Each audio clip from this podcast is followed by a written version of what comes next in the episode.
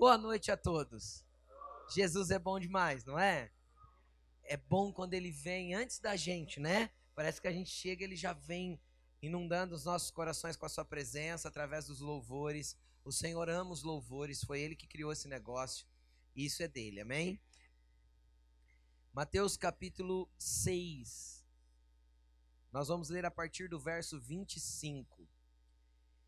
O Senhor nesses dias vem comunicando algumas coisas no nosso coração, não só no meu ou da Laine, mas eu tenho ouvido outros pregadores, inclusive outras pessoas aqui da igreja, também testificando isso com relação à perseverança e à fé. Eu acho que fé é um negócio que a gente nunca falou é, muito aqui na igreja, né? A gente sempre falou pouco de fé. Mas, cara, sem fé é impossível agradar a Deus.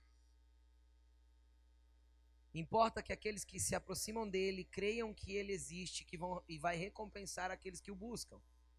Então a fé é imprescindível para aqueles que querem buscar o Senhor. A fé é imprescindível para aqueles que querem andar com Jesus, que querem buscar conhecê-lo a cada dia. E dentro do que nós vamos ler hoje, nós vamos falar um pouquinho de fé também. Porque a fé está ligado às instruções que Jesus dá aqui. O texto quase fala por si só mas eu quero trazer alguns entendimentos a respeito dele, amém?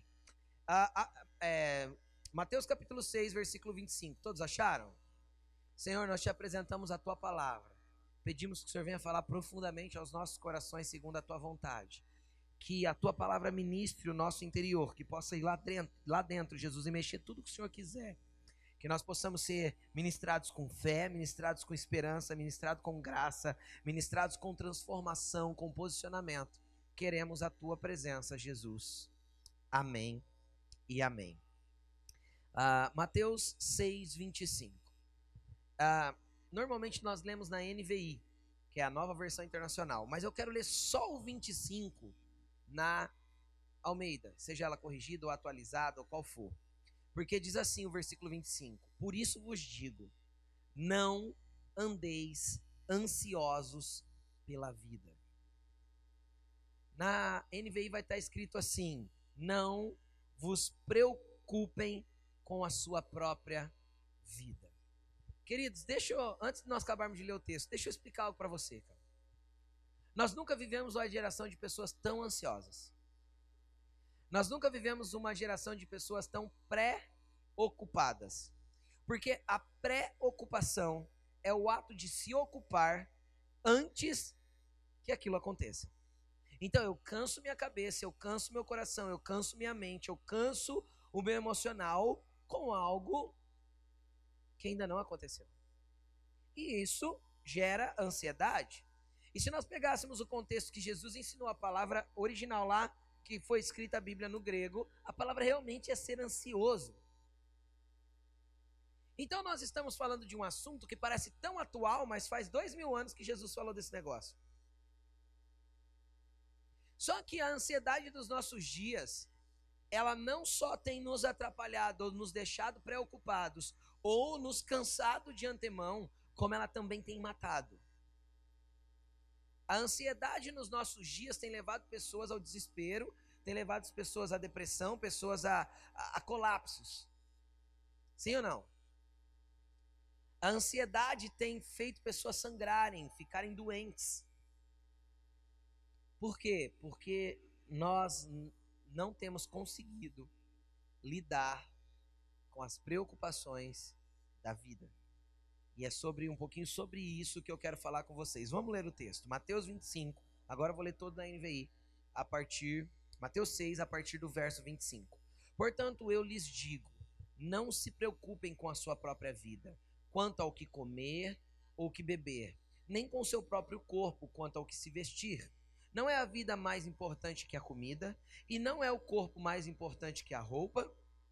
Observem as aves, dos, as aves dos céus, elas não semeiam, nem colhem, nem armazenam em celeiros. Contudo, o Pai Celestial as alimenta.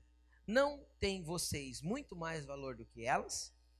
Quem de vocês, por mais que se preocupe, consegue acrescentar uma hora que seja a sua própria vida? Por que vocês se preocupam com roupas?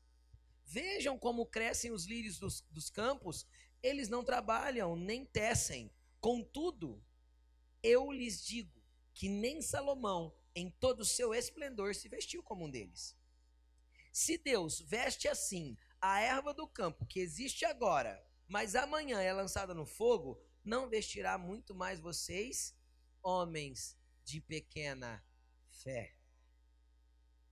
Portanto, não se preocupem dizendo que vamos comer ou que vamos beber ou que vamos nos vestir, que vamos vestir, pois os que não creem, os pagãos, é que correm atrás destas coisas.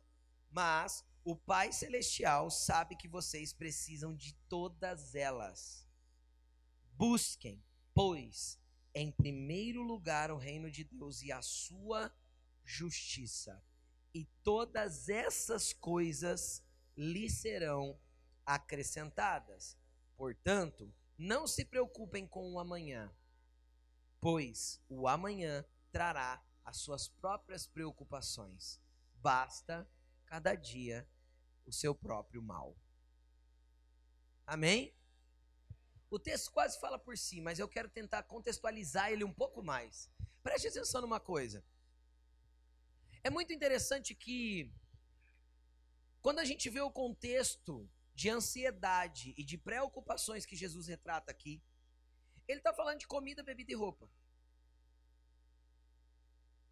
E nós vivemos num tempo, pelo menos aqui em São José do Rio Preto, eu não posso dizer em outros lugares, em outros lugares é, muito, muito, muito pobres do Brasil ou em outros países com muitas necessidades. Mas vou falar da nossa realidade. Nós vivemos numa das melhores cidades do país para se viver, na onde a renda per capita é alta, na onde nós temos condições de trabalhar, de ter um bom salário e assim sucessivamente, apesar das dificuldades que podemos passar. Amém, gente? Amém? Então eu vou tentar trazer isso para nós. Cara, quando nós pegamos os três pontos principais que Jesus retrata aqui a respeito do que as pessoas se preocupavam nos dias dele, esses pontos são praticamente insignificantes para nós. Nós não temos problema com comida. A pessoa mais simples, a pessoa da casa mais simples, da, da, renda, da menor renda, ela tem pão na mesa e tem fartura. Ela consegue fazer um churrasco todo mês, ela consegue ter a carne no prato. A maioria das pessoas. Na nossa cidade, eu falo que praticamente todos, com algumas exceções de miséria. Se nós fizéssemos um, um apelo aqui, falando que nós precisaríamos mover uma ação de comida, eu tenho certeza que nós arrecadaríamos de 100 cestas básicas para cima, assim, com facilidade, porque todo mundo tem comida aqui para dar. Quando a gente fez um levantamento para roupa, você lembra, nego? Gente, traz roupa que a gente precisa doar para. Não lembro, acho que era uma instituição que pediu. Nós enchemos um quarto de roupa, mas enchemos de não ter como entrar até o teto e até a porta. Em um mês. Porque a gente tem roupa de sobra no guarda-roupa para dar embora. Pelo menos a maioria. Nós não temos as mesmas necessidades, só que a nossa geração, presta atenção no que eu vou falar, os nossos dias pegaram os níveis de preocupações e os níveis de ansiedade e elevaram a um lugar que leva as pessoas à loucura e ao desespero. Hoje a ansiedade não é mais uma roupa de 100, 150 ou 200 reais. Hoje a ansiedade é uma casa de 150, 200, 300 ou 400 mil reais. Hoje o desespero é para ter um carro. E o carro hoje é uma necessidade, sim ou não? Sim. E aí o carro, a gente prefere, a gente tem 5 mil no banco. Mas a gente prefere dar de entrada e arrumar um carnê de 60 meses e a gente paga dois carros e meio. Só para falar que a gente tem um bom.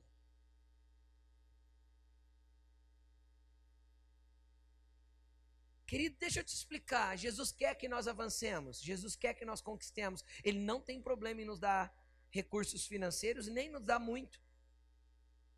Primeiro, isso não pode nos dominar. É o primeiro ponto. Jesus vai poder dar abundância financeira para aqueles que o dinheiro não domina. Não faz ele se ensoberbecer, ficar arrogante, se achar melhor que os outros, nem fazer ele ficar muquirana, mão de vaca. Porque o dinheiro faz isso com as pessoas. Então tem gente que Jesus olha para o caráter, para o contexto de dentro, para o coração e fala: é melhor eu não dar. Deixa ele depender um pouco, porque se ele depender um pouco dos outros, a humildade dele vai ser tratada. Pô, pastor, que Deus ruim. Não é não, querido. Ele está querendo ganhar você. Jesus não morreu para te dar bens. Jesus morreu para alcançar a tua vida. Entendeu? Jesus morreu para alcançar a nossa vida. Só que a ansiedade dos nossos dias fez a gente querer ter, cara. E coisas que nós nem precisamos. Coisas que nós nem necessitamos. Mas as preocupações aumentaram. E vamos falar das coisas básicas. Hoje todo mundo precisa de um carro.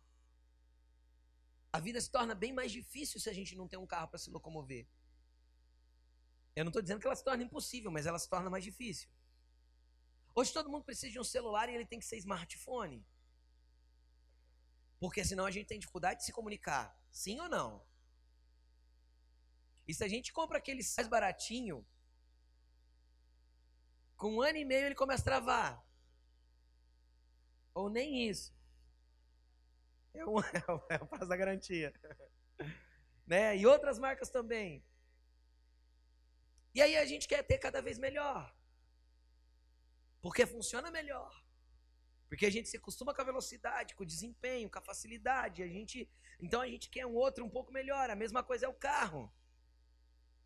O carro, se o carro não tem ar-condicionado, eu ando, mas a partir do momento que eu tive um com ar, eu já não quero um outro sem ar. É assim ou não é, gente? Porque a gente gosta de conforto. Ó, e aí, a gente se encheu de preocupações, cara, e a gente vive um momento na onde a gente tem andado muito ansioso. Agora eu quero te ensinar um contexto. O amanhã pertence a Deus. E sabe o que você pode fazer para o amanhã? Nada. Nada.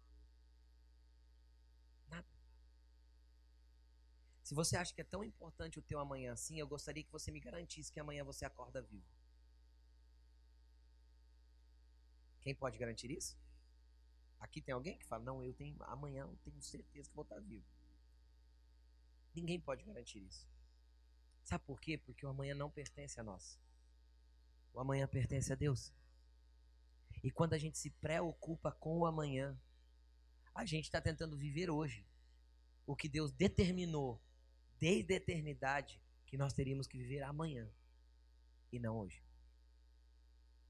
Então é o que Jesus falou: já basta cada dia o seu próprio mal.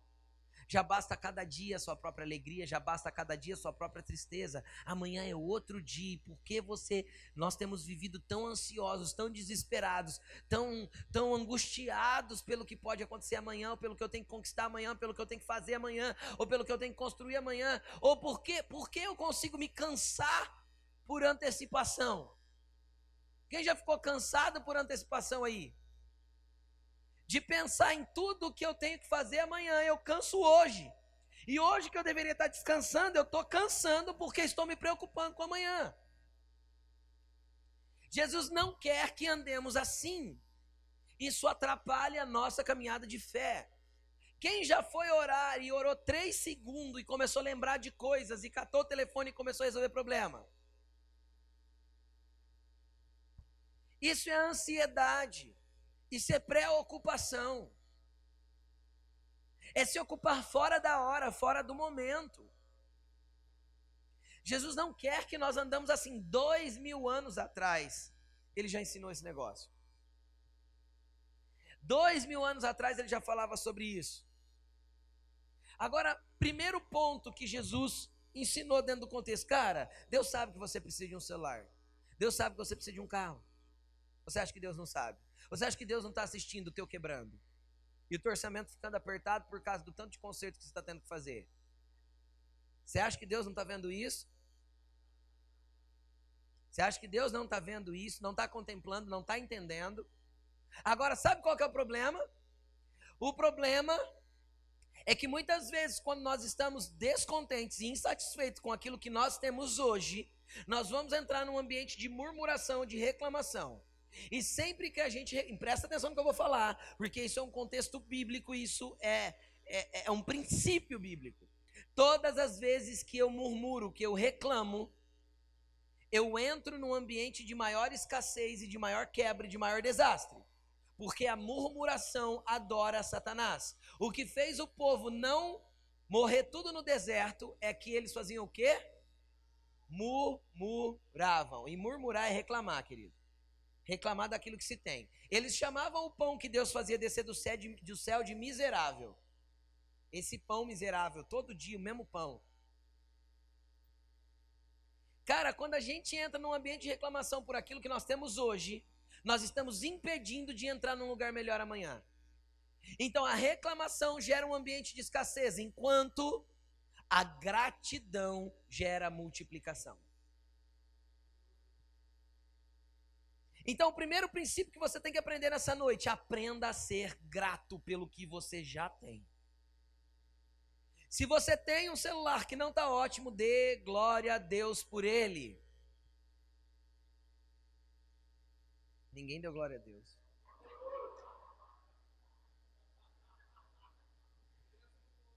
Se a tua casa não está pronta, não está acabada, tem parede no reboco, tem janela sem vi, cara, dê glória a Deus porque por aquilo que Deus já te proveu. Seja satisfeito com aquilo que Deus já trouxe para a sua vida. Deus não prometeu que te daria muito. A promessa de Deus é assim: ó, eu nunca vi um justo mendigar o pão. Não vai ter falta. Essa é a promessa de Deus. Além disso, é a tua gratidão a Deus que vai fazer com que se multiplique as coisas na tua vida. Primeiro é a tua gratidão, depois é o entendimento de que se você souber esperar o tempo certo para adquirir as coisas, você vai ter multiplicação e você vai deixar os processos de Deus acontecer na tua vida. Quando eu ando com ansiedade, eu cato o carro mais velho e troco por um carnê enorme.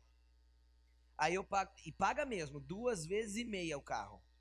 Você paga dois carros e meio, você dá o dinheiro pro, pro banco. Sim ou não? Sim. Agora deixa eu te falar. Onde está o princípio de Deus escondido nisso? Tem? Tem ou não? Você tem um carro que está desvalorizando todo dia. Todo dia está valendo menos. E que você paga duas vezes e meia aquilo que ele valia quando você comprou. Aí você demora 48 meses para pagar. E quando você vai vender ele, você soma, você, você não perdeu só dois carros e meio, porque você também perdeu a desvalorização dos quatro anos que você teve que esperar para poder trocar. Ou você vai lá ficar trocando carnê. Sim ou não? E eu sei que a maioria que está preso nesse ciclo. Deixa eu explicar uma coisa para você: isso não adora a Deus. Porque o outro carro você poderia doar para alguém que precisa. Já parou pensar nisso? Ou você poderia fazer aquela reforma na tua casa que você precisa fazer. Ou você poderia comprar uma meia dúzia de celulares melhores. Quem está entendendo o que eu estou falando? Mas a gente se acostumou a pagar juros só para poder estar tá satisfeito com aquilo que estamos, que temos. E é uma satisfação pessoal, não tem a ver com a satisfação de Deus para mim. É andar ansioso. É andar querendo ter antes do tempo aquilo que não foi proporcionado para mim ainda. Eu vou explicar. É andar querendo ter antes do tempo aquilo que não foi proporcionado para mim ainda. É andar com ansiedade. Não andem ansiosos. Não andem ansiosos. Aí o que, que falta para a gente não ser ansioso? Tem três coisas que Jesus ensinou aqui. Primeiro é isso. Eu estou ensinando aqui vocês. Não murmurem, sejam gratos. Não murmurem, sejam gratos. Porque todo ambiente de ingratidão e de insatisfação vai gerar, vai gerar cobiça, e a cobiça gera até, às vezes, idolatria. A idolatria, a base dela é a cobiça. E às vezes ela é gerada porque eu fui insatisfeito, gerei a cobiça, quis aquilo que não era meu, porque eu não estou satisfeito com aquilo que é meu. E isso serve para todas as esferas. Satisfação com aquilo que eu tenho gera gratidão a Deus, que vai matar a cobiça. Porque eu não quero. Por que eu não quero? Porque eu estou satisfeito com o que eu tenho. Amém, gente? Vocês estão entendendo? Segundo ponto, Jesus chamou eles de homem de pequena Cara, Jesus falou assim: ó, você já viu um passarinho trabalhando? CLT? Carteira assinada? Não, ele falou sobre plantar e colher, mas nosso, nos nossos dias não é isso. Você já viu algum passarinho abrindo empresa? Abrindo MEI? Emitindo nota fiscal? Não. Agora deixa eu te fazer uma outra pergunta. Você já viu um passarinho morto de fome? Não. Você vê um passarinho que um gato atacou, você vê um passarinho que caiu do ninho e morreu, você vê um passarinho que outras coisas matou ele, mas um passarinho morrer de fome, você já viu? Cara, deixa eu te falar, Jesus morreu por passarinho ou Jesus morreu por você? Jesus morreu por nós, querido, não morreu por passarinho, não. Só que o passarinho ele alimenta e não deixa faltar nada. E a gente anda ansioso por quê? Porque a gente não tem fé que Ele morreu por nós e que Ele é Deus para suprir todas as coisas da nossa vida.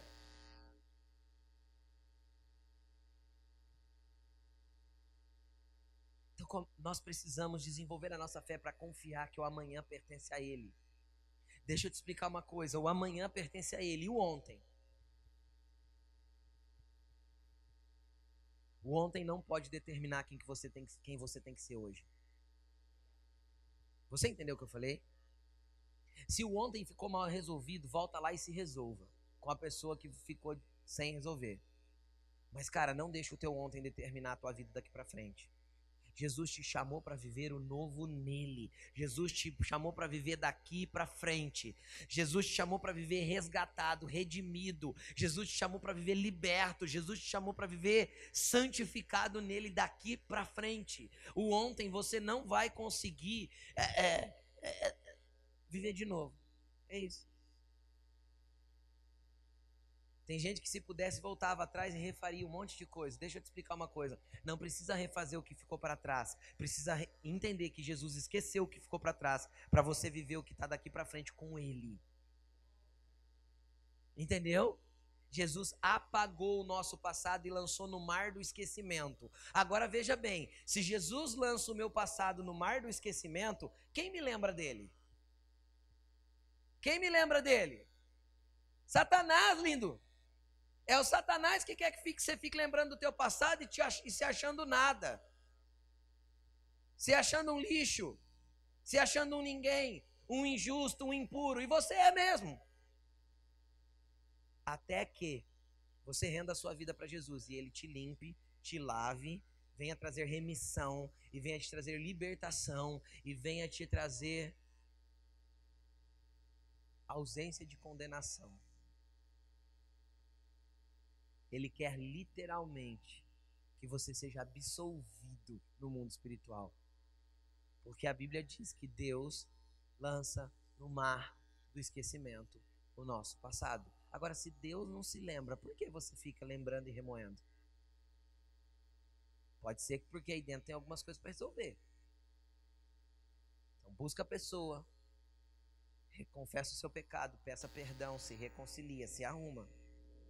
Pecado é para ser arrumado. Passa, passado é para ser arrumado.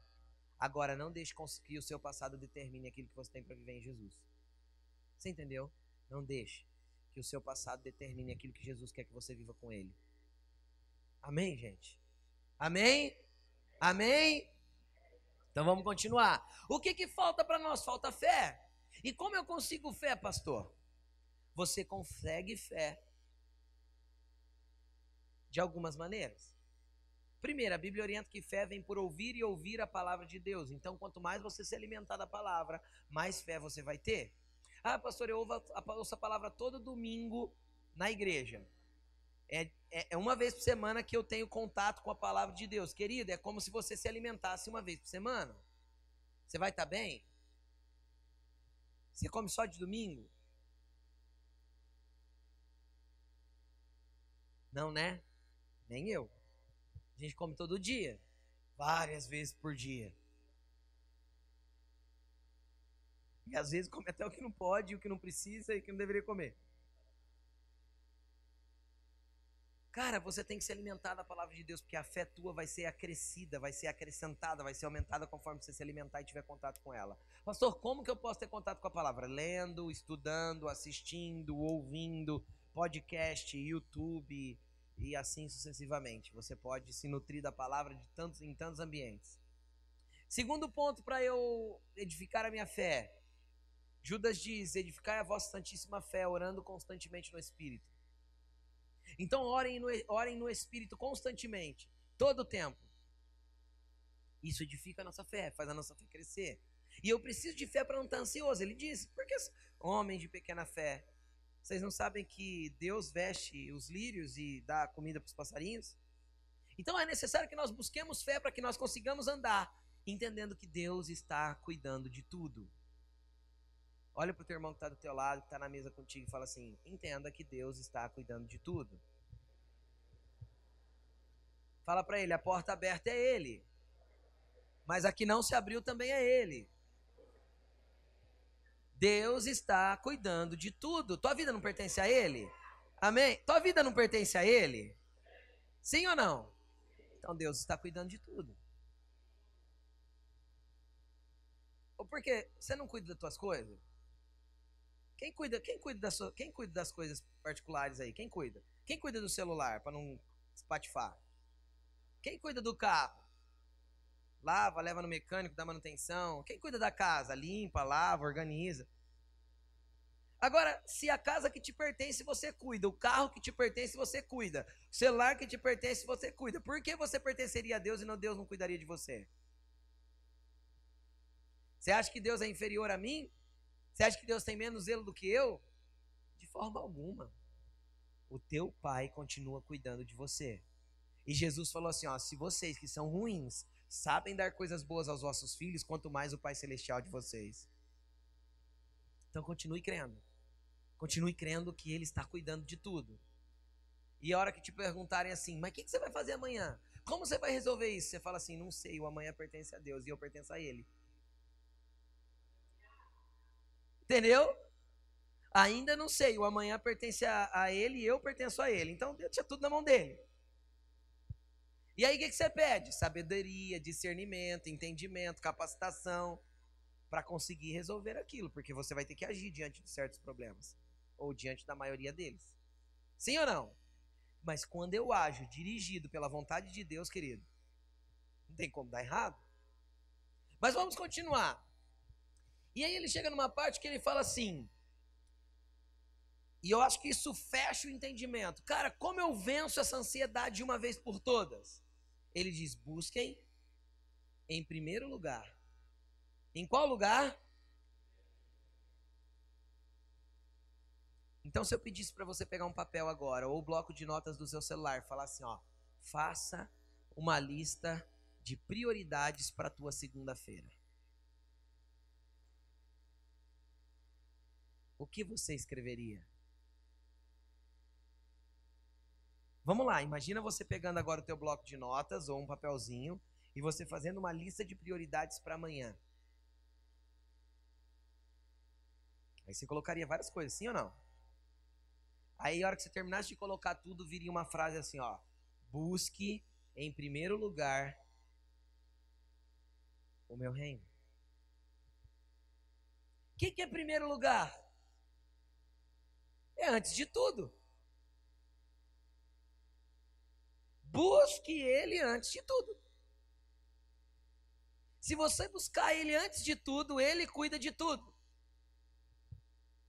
Eu li num livro, um livro chamado Um Homem Exemplar. Todo homem deveria lê-lo. Um livro excelente. Um Homem Exemplar. Pastor Larry Stockstill. Ele, ele, ele tem uma frase lá que aquilo ficou marcado em mim ele fala assim, ó. Ore antes de tudo. Ele fala assim, ó, não ore e demore oito horas para resolver uma coisa. Ore antes de tudo e resolva oito coisas em uma hora. Por quê?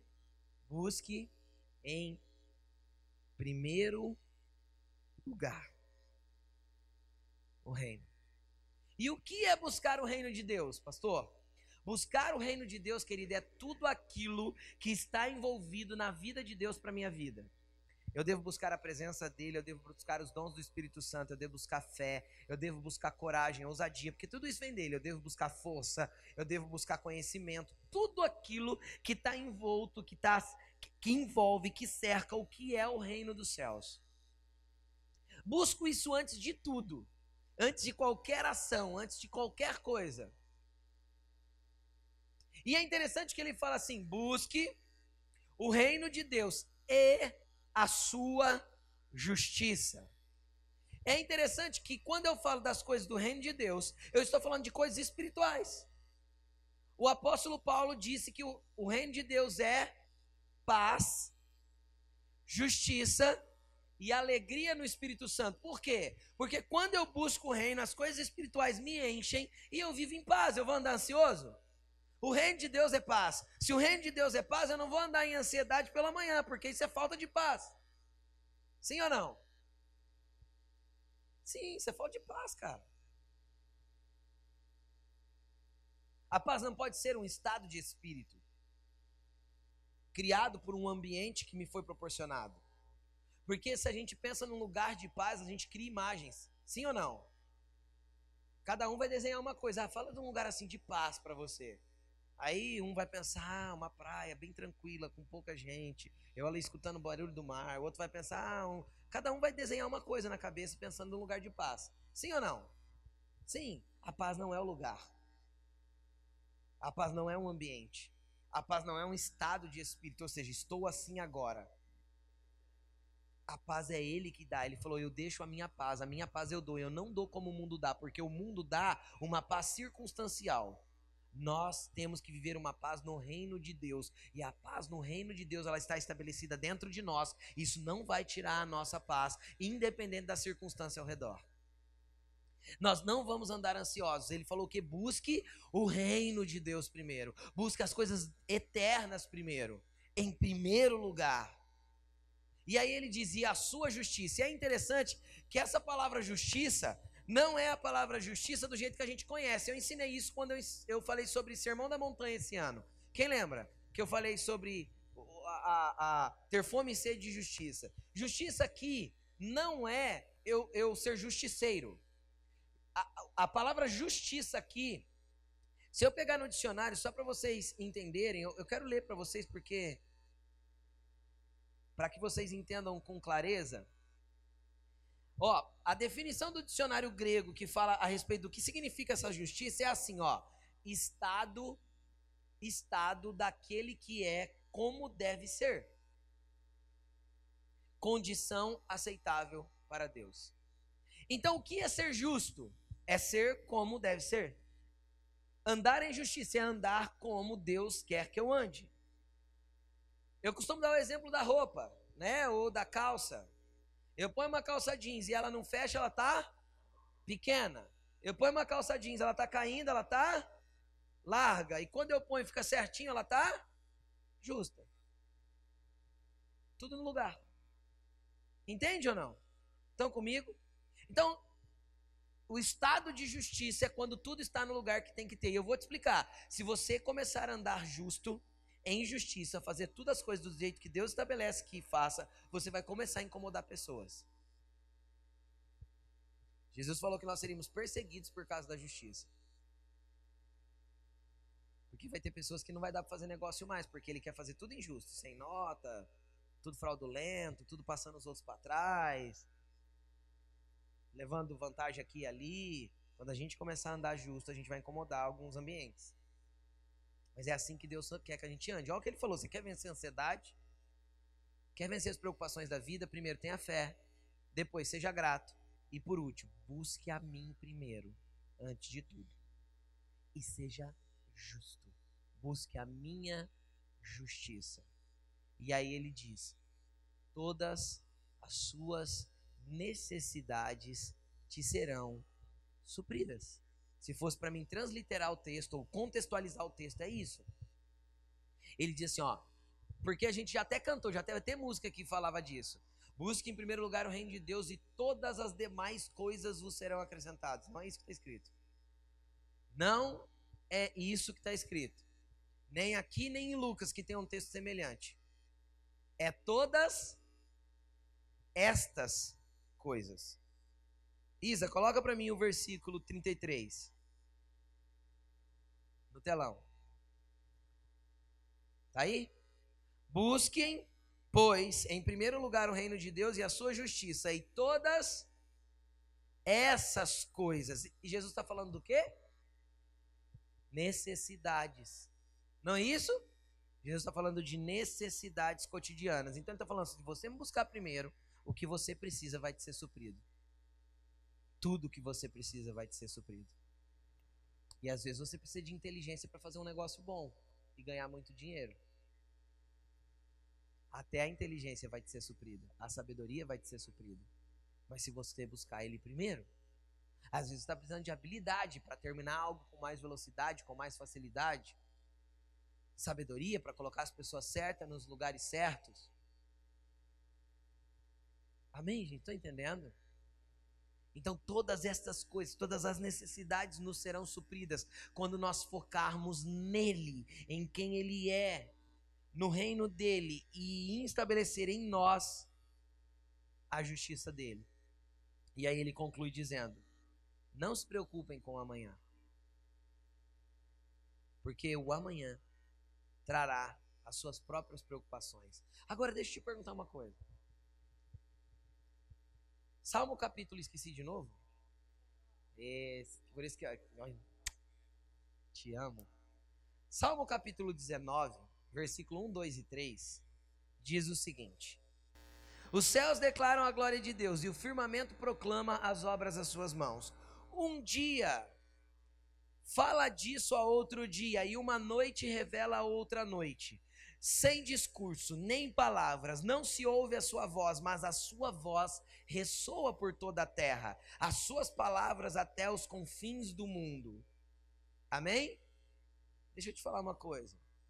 Se o teu dia de hoje tivesse que proclamar alguma coisa para o teu dia de amanhã, o que o teu hoje diria para o teu amanhã?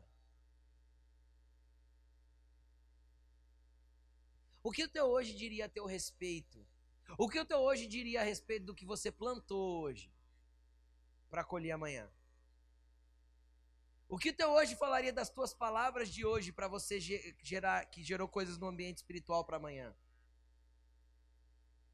Nós queremos colher coisas boas amanhã, mas nós temos dificuldade de plantar coisas boas hoje. E não se esqueça, um dia faz declaração ao outro, ninguém ouve a sua voz. Isso não é proclamado, mas isso corre o mundo. O salmista teve o entendimento desse ambiente espiritual.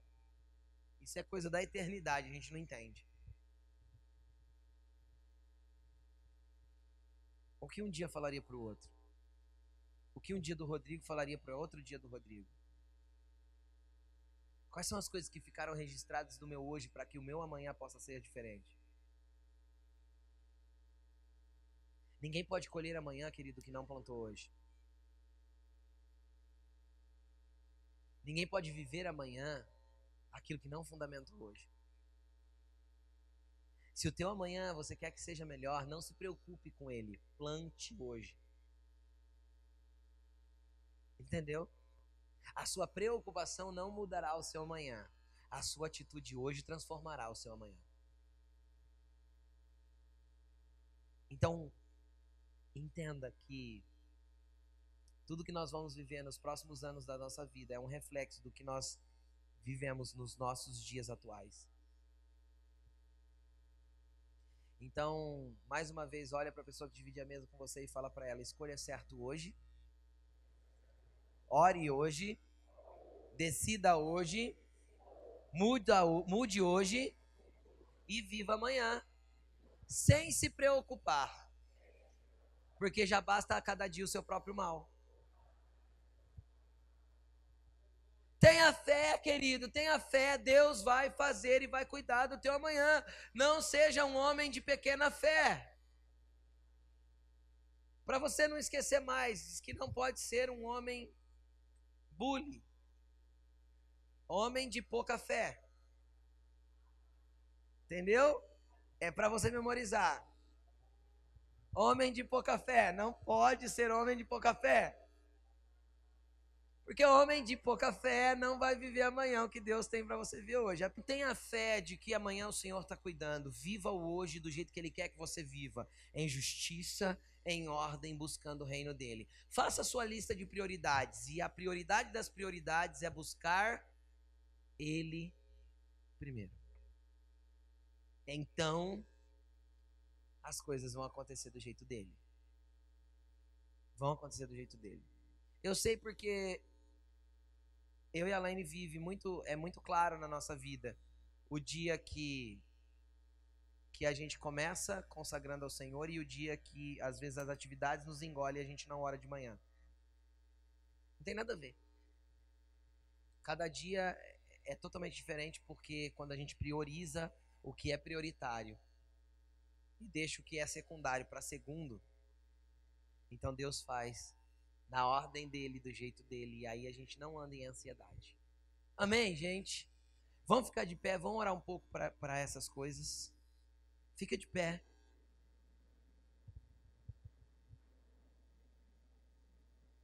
Eu queria que você fechasse seus olhos.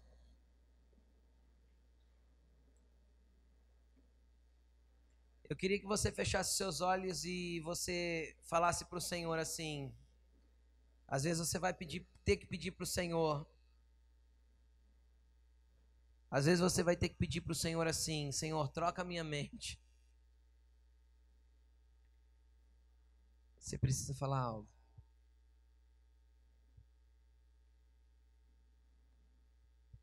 Vocês estão felizes? Sabe que eu tenho percebido, e recentemente o Senhor tem me chamado muito a atenção para isso.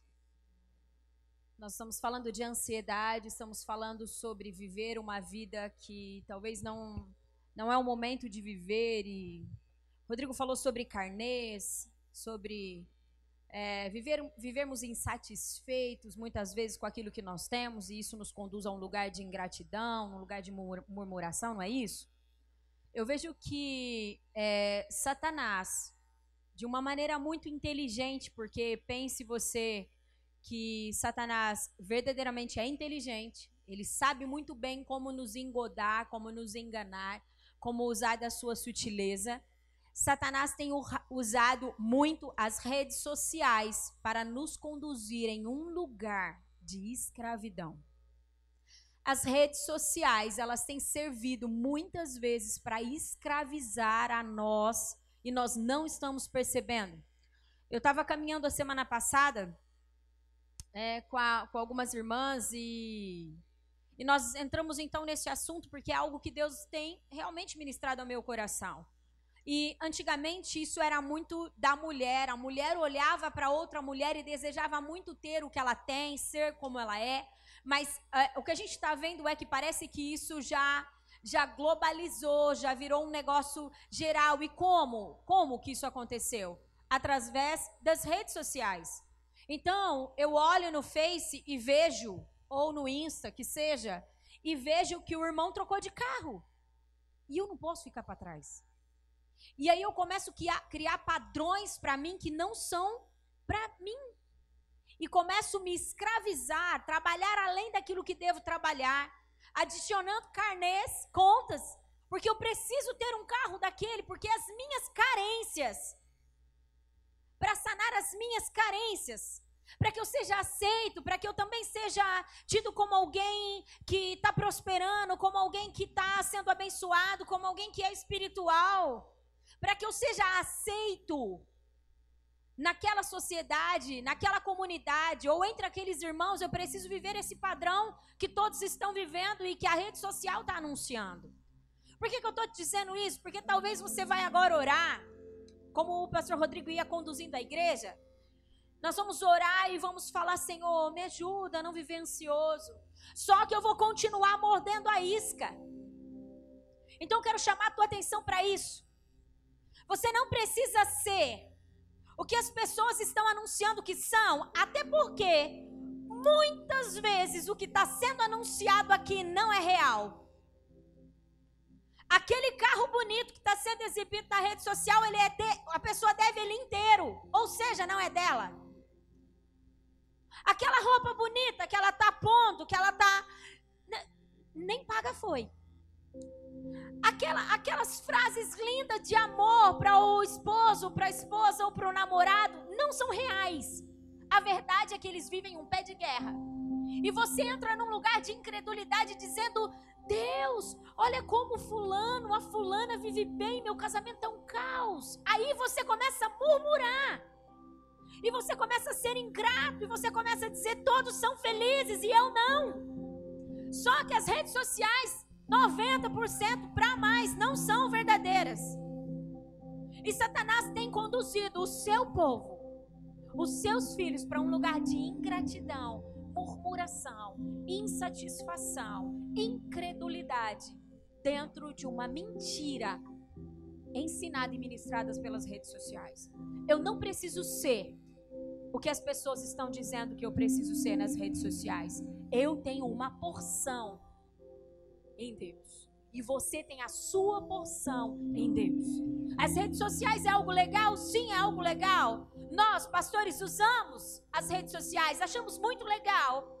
Mas o que as pessoas estão anunciando ali, elas não vão dizer se eu estou tendo muito ou pouco se tá, se tá tudo bem para mim ou não tá. É a realidade da minha vida e do que nós estamos vivendo no Senhor que diz sobre o que verdadeiramente é. A, encerrando já, a Alessandra Abrantes, a esposa do Rodolfo Abrantes, não sei quem conhece. Ela, ela tem um movimento nas redes sociais que eu achei muito legal, muito interessante. Todo o perfil dela, quem não, não, não viu ainda, entre lá para ver, é preto e branco não tem cor. Todas as fotos dela, é tudo preto e branco, tudo que ela anuncia ali é em preto e branco. E buscando uma explicação do porquê ser em preto e branco, ela disse que é porque ela não quer se esquecer que aquilo ali não diz sobre realidade, é só um perfil, é só é só uma rede social. Ela não quer que a sua mente confunda aquilo. Aquilo não é a verdade. E muitas vezes nós estamos vivendo coisas direcionadas por redes sociais, achando que aquilo é uma verdade, quando não é. Estamos perdendo a nossa fé em nosso lugar no Senhor. Eu acho que você deve vigiar nisso. Não faça coisas pelo que você está vendo e não mova o seu coração pelo que você está vendo em rede social. Amém? Vamos orar? Levante suas mãos para o ato em sinal de gratidão ao Senhor. Obrigada, Senhor. Comece agora a agradecer ao Senhor por tudo aquilo que Ele tem te dado. Comece a agradecer ao Senhor por essa palavra que te trouxe um entendimento. A palavra do Senhor diz que verdadeiramente nós somos um povo livre. E por isso nós não, nós não podemos deixar ser escravizados por nada, por ninguém, por circunstância alguma. Deus nos fez livres. Manifesta esse coração livre agora a presença do seu Deus, dizendo obrigada, Deus. Obrigada por tudo que tem vindo à minha mesa. Obrigada, Senhor. Obrigada pelos meus relacionamentos. Nós queremos manifestar aqui, Senhor, um coração grato. Nós queremos dizer que reconhecemos que és fiel e que ninguém é como você, Deus. Queremos reconhecer que és o Deus que tem suprido todas as nossas necessidades, Pai. Por isso, Senhor, ministre verdades em nós agora, verdades, Deus. Nos tira do engano, nos tira, Senhor, de toda a miséria da mente, Senhor Conduza-nos, ó Deus, a um lugar de gratidão, a um lugar de satisfação.